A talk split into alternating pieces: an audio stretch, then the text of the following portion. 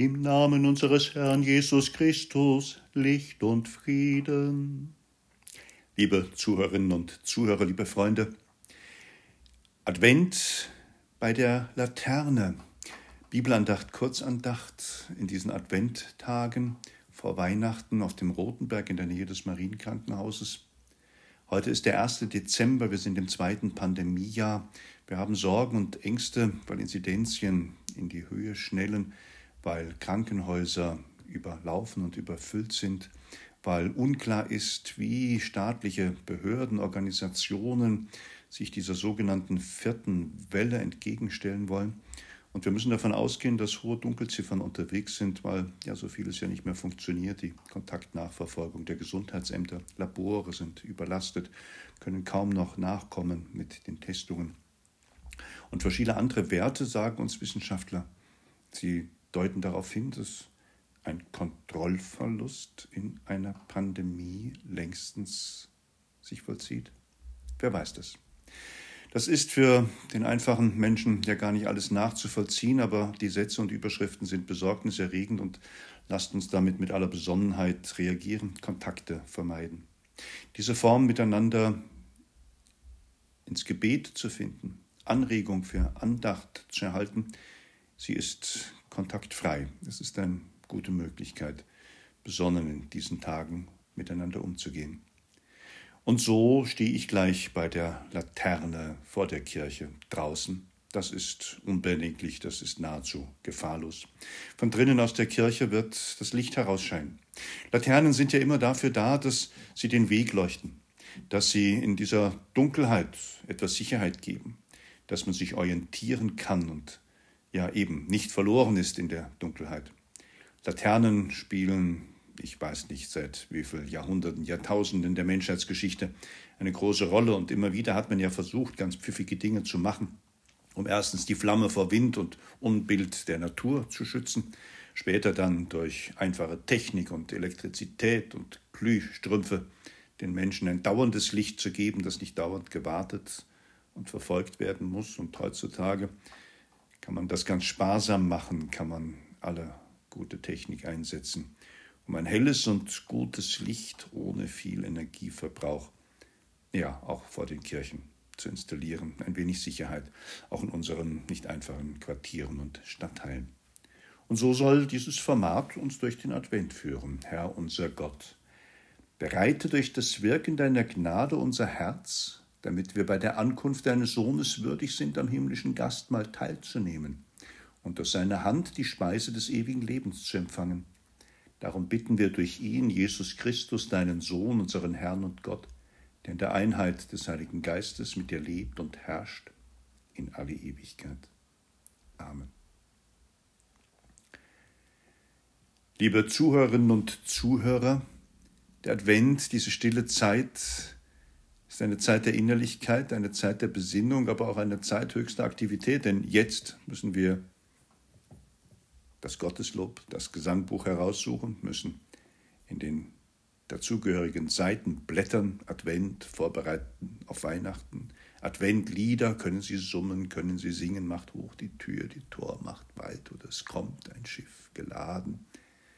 Können Sie lesen, meditieren, die Gedanken anhängen, können den Gedanken natürlich auch diesen für viele so lieb gewordenen Kirchort St. Josef vor Augen haben.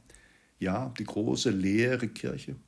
In der einen Ecke schon Weihnachtsgeschenke, die auf den Transport nach Rumänien gehen oder auch hier im Quartier an Kinder verschenkt werden. Die Einladung da noch mitzumachen. Ein paar Tafeln Schokolade, Süßigkeiten, ein Kuscheltier und vielleicht noch ein Malblöckchen in ein Geschenk zu packen, über das sich ein anderes Kind freuen soll. Das geht über Ländergrenzen hinweg. Oder drüben, ich sehe sie ganz deutlich vor mir und gleich bin ich auch da, wenn ich zur Kirche laufe, die große lange Bank mit den Kinderbüchern. Wohl ausgewählt mit all den Themen, die jetzt anliegen. Weihnachten, Advent, Geschichten, Anekdoten, Bastelbücher. All das, was uns Menschen schenken, was wir dort hinlegen, damit man es sich mitnehmen kann. Und wisst ihr, habt ihr sie gesehen? Unser Diakon hat mit Monika zusammen den Adventkranz verändert. Es ist kein Kranz geworden, sondern er hat die alte Leiter aufgestellt. Eine Himmelsleiter soll es sein, vom Himmel hoch Da kommt er her, der Weltenretter, der Erlöser, der Erbarmer, der, der sich seiner Menschheitskinder erbarmt.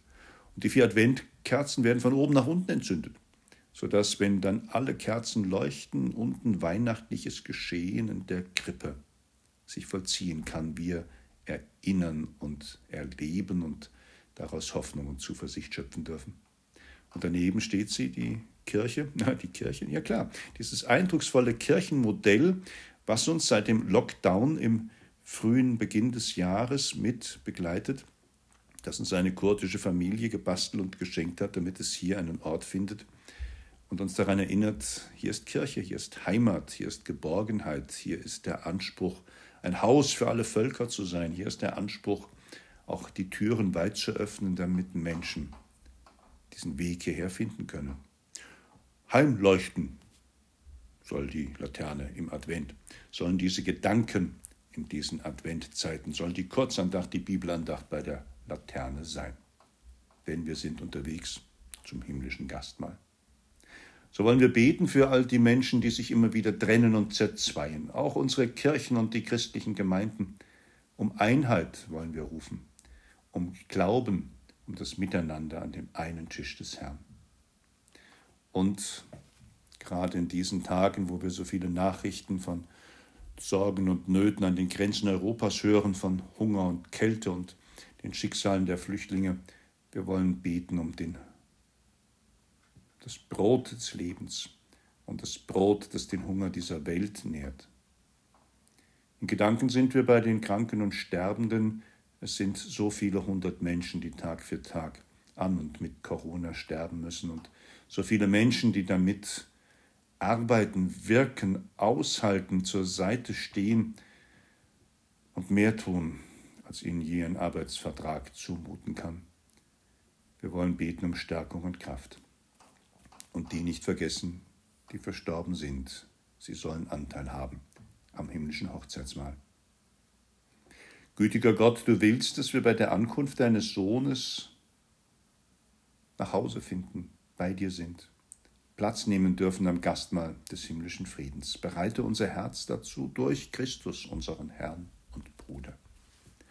Euch alle einen herzlichen Gruß vom Rotenberg, euch alle gute Wünsche aus der Andacht bei der Laterne, bei den Gedanken im Advent vom 1. Dezember heute. Stefan Krönung, der Sozialpfarrer hier auf dem Rotenberg, der Hilfspfarrer in der Pfarrei St. Elisabeth und für die Malteser der Stadtseelsorger mit allen guten Wünschen. Es segne euch Gott.